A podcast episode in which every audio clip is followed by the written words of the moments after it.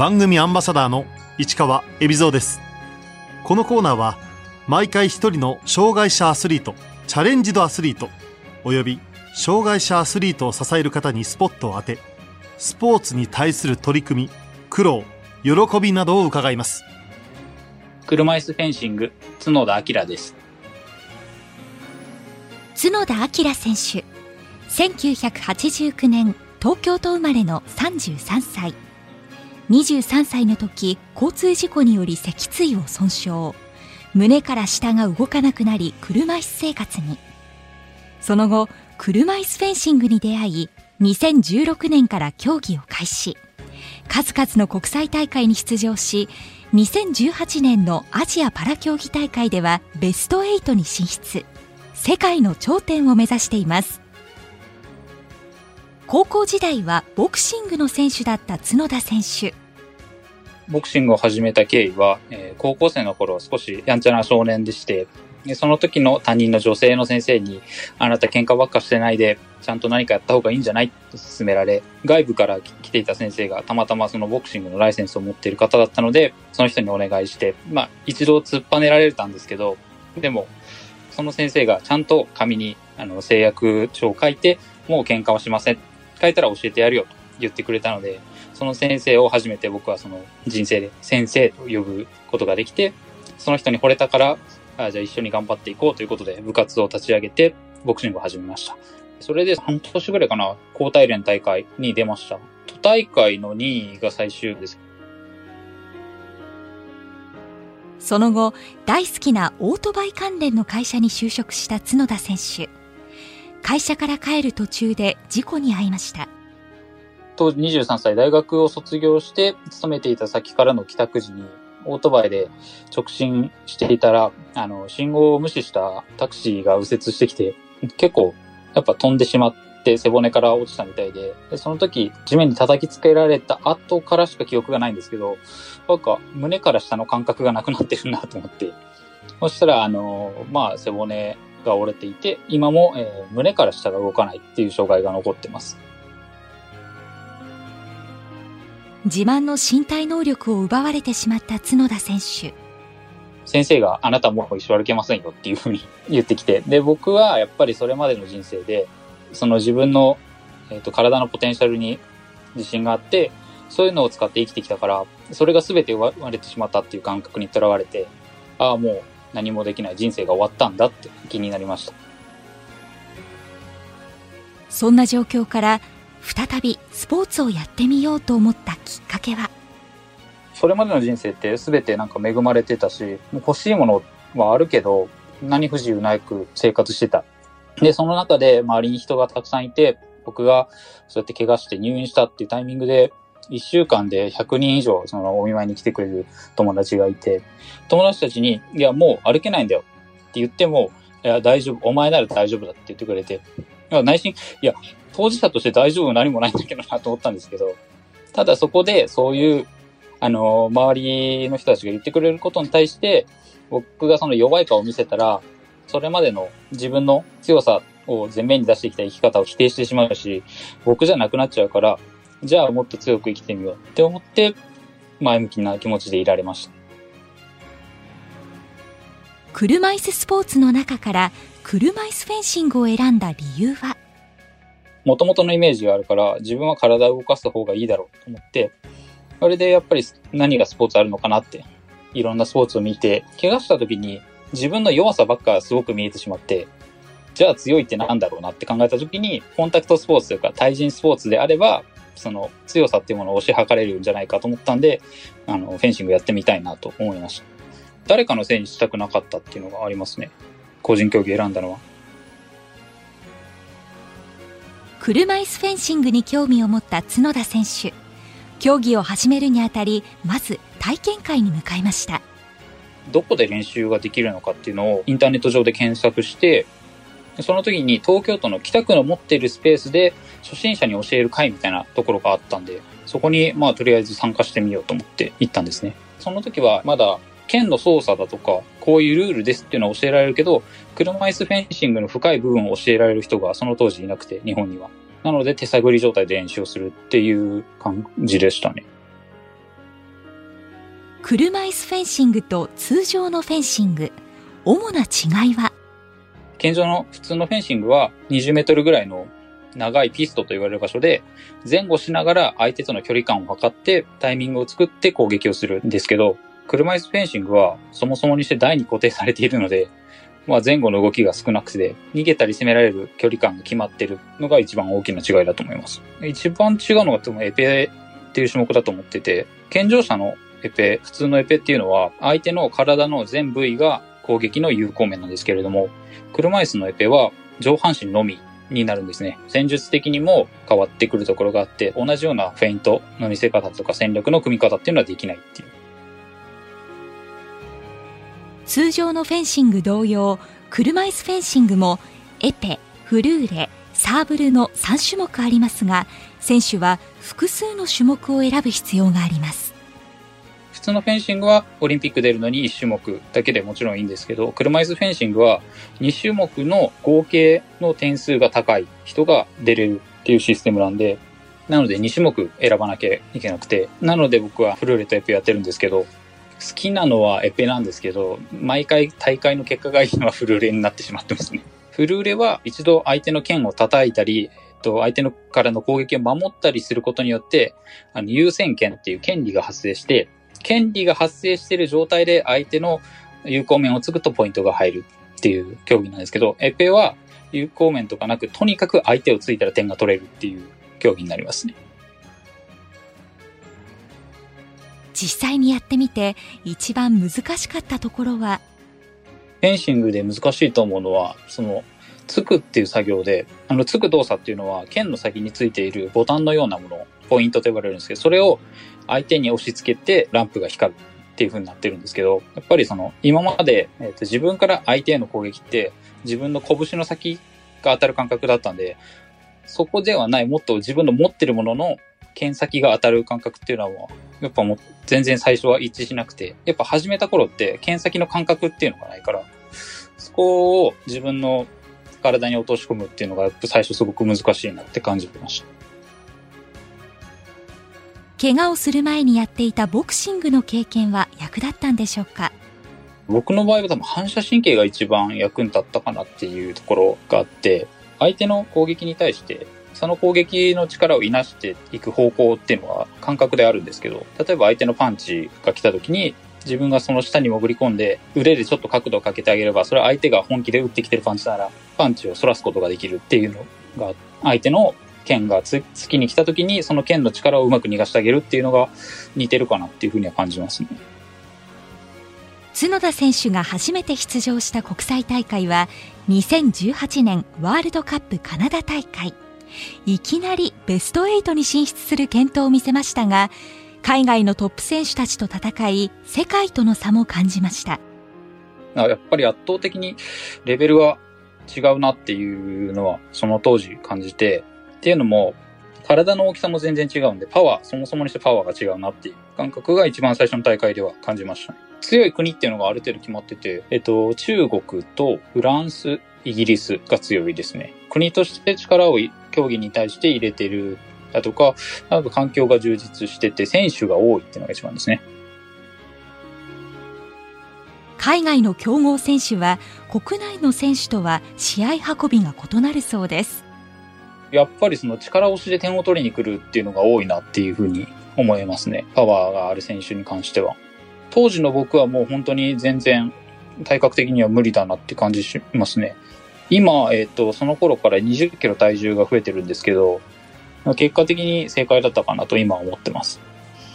体格差がめちゃくちゃ影響するスポーツで、なんでヨーロッパが強いかっていうと、車椅子を固定するんですけど、最初に距離を測るんですね、相手との。距離を決めるんですけど、相手の肘の付け根から、えーと、自分の剣先を測って腕の短い方に合わせる。それがあの試合前の距離の決め方なんですけど、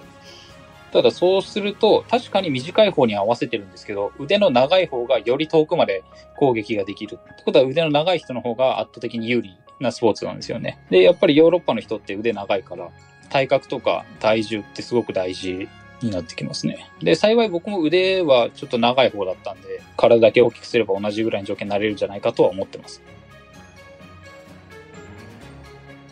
パラ選手のレベルアップを図るべく2019年東京のナショナルトレーニングセンターに拡充棟が完成。健常者と同じ施設でパラの選手も練習ができるようになりました。角田選手は通常のフェンシングのコーチに出会い改めて基礎を教わりました。健常者のジュニアのちゃんとしたコーチが毎日その決まった場所で見てくれるっていうのが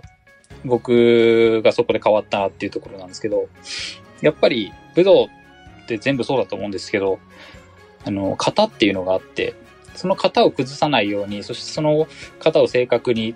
自分の感覚で正しいものをするっていうのをそこで2年半で身につけて、そこからすごく変わりましたね。2019年に拡充棟が出来上がってから練習環境がガラッと変わった形になります。半年間、その新しいコーチとずっとやってたら、あの、半年、あの、その後に3月ぐらいのワールドカップがあって、その時、まあ結果としてはあまり振るわなかったんですけど、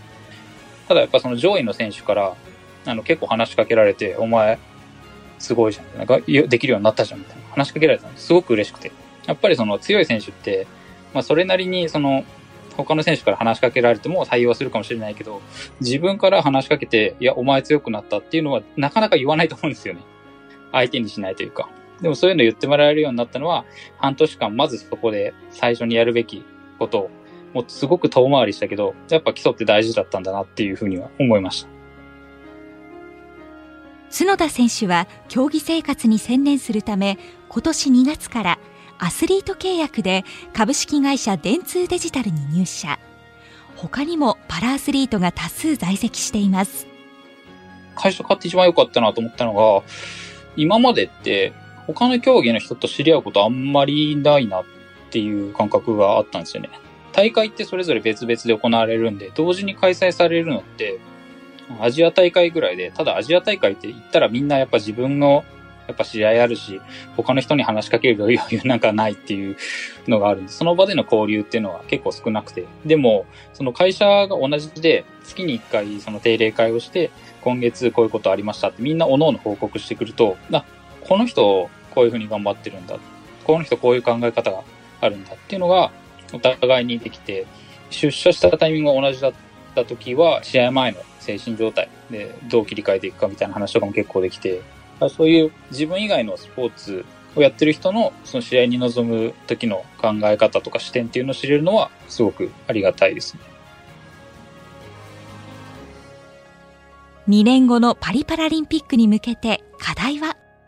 今回タイのワールドカップに行ってきたんですけど、相手の剣の扱いうまいなっていうのをすごく身に染めて感じて、日々日本で練習するときに、まあ、車椅子フェンシングであれば、僕よりうまく剣を使う人間がいないっていう日本では。で、あの、単純にパワーとかじゃないその剣をうまく使うっていうのがあって。で、それで、えっ、と、結構、普通のフェンシングの子が足怪我したら、代表の子とかがこっち側の練習に入ってくれてやってくれるってタイミングがあって、でそういう時でしか上手い人とやる機会がないので、やっぱそこが今の一番の悩みどころで、どれだけその自分が、まあ、外に行ったタイミングで学べるかなっていうのが今の課題ですね。タイのワールドカップはベスト8止まりでしたが、収穫もありました。前回と違って、あの、感じたのが、あの、予選の1個の勝ちで差が生まれるんだなっていうのがあって、車椅子フェンシングの試合は、予選プールにいる他の選手と総当たりで戦って、その順位順でトーナメントに入るっていう形なんですけど、1個は5対4で1点差で負けてしまって、で、この1点がすごく大きくその後に響いてしまいまして、トーナメントに上がった時に、その1点の損失でトーナメントの組み合わせが変わってきちゃうんだったら、単純にメダル取りたいという目標であれば、すごく大きい1点だったなと僕は思っています。次は7月にポーランドで行われる国際大会に出場予定の角田選手。抱負を伺いました。目標はもちろんそのメダルを取ることですね次の目標は結構その、競技をやめるかやめないかで悩んだ時期もありまして、障害者スポーツって残存機能によって、やっぱ制限かけられるし、残存機能がいい方がメダル取れるっていうのがもう散々見てきて思ったんで、で、自分があまり良くない方だったから、やっぱそこは苦労するだろうなと思ったけど、でも、それでも、やっぱ新しいコースでやって、ちゃんと基礎からやって、もう3年近く毎日一緒に練習して、あ、この人と一緒なら頑張れるなって思えたし、この人と一緒ならメダル取れるなって思ってるから、やっぱ、その応援してくれる人とか、コーチのためにも次は取りたいと思ってます。角田選手には、ラジオで出会った競技生活の支えになっている大切な曲があります。ヒートの眠る前に。日本放送に関する思い出でもあって、僕が怪我してもうダメだって思った時に、23歳だったんですけど、その当時。すごい友達がいっぱい来てくれて、その友達に励まされて、で、その友達との思い出は、中学生の頃一緒に聴いてたラジオの、やっぱその時のテーマソングがこれなんで あの、その時もし友達が助けてくれなかったら、僕は、あの、競技やろうと思わなかったし、こんなきつい状況で逆境で、それでもメダル取りたいなんて言えなかったし、そういう自分を支えてくれてた友達との思い出なんで、今でもはい、毎日あの、練習に行く時車の中で聞いてます。競技生活を陰で支えてくれるのが、事故に遭う前から交際している夫人です。結婚は4年前なんですけれども、妻と結婚したのは。ただ、交際していたのが、僕が20歳の時だったんですね。僕は障害を負う前から付き合っていてくれて、で、僕が胸から下動きませんって思った時に、一度僕の方からもう別れてほしいとお願いをしたんですけど、その時に妻が怒ったんですね。なんでそんなこと言うんだって。そこから4年かかってか29の年ですかね、僕は、に結婚しましたね。結局生活する上でも、なんかいろんなことを助けてもらってるなと思ってて、まあ家事もそうですし、育児に関しても、やっぱ僕ができないことって結構あって、で、一番感謝してるのが、僕が競技する上で体重コントロールしたいなと思って、お昼お弁当にしたいって話をした時に、僕とコーチの分を毎日お弁当作ってくれてて、生まれてまだ1歳になってない子供がいるのに毎日僕たちのお弁当を作ってくれるのに一番感謝します。息子のためにも頑張りたいという角田選手。子供が成長していく上で多分、これからいろんな人と知り合っていくんですよね。で、その時にお父さんどんな人って言われて、お父さんは車椅子乗ってるって言うと思うんですけど、でも、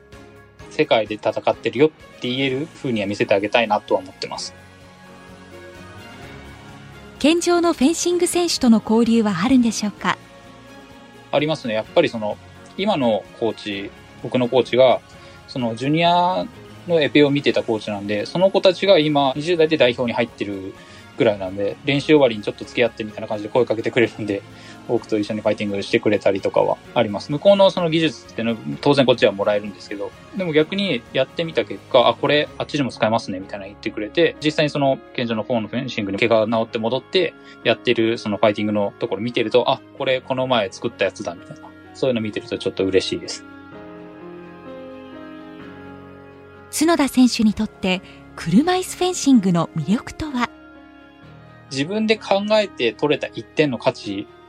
がすごく大きいんで、相手の思考を読んで自分の作戦にはめた時が一番面白いです。見てると結構派手な技の方がやっぱり楽しいと思うんですけど、地味な一点ってすごく大事なんですよね。それぞれやっぱりその選手の負っている障害を理解するとより楽しめると思います。僕の場合であれば、胸から下は動かないんですけど、そのアタックを打つときに腰から上が全部車椅子の外に出る状態になるんですね。体幹がないまま外に出るんですけど、背もたれのない椅子に座るのってできないんですよね、僕の場合。そういう動作を作るためにも努力っていうのはあって、点を取るっていうのが見どころなのかなと思います。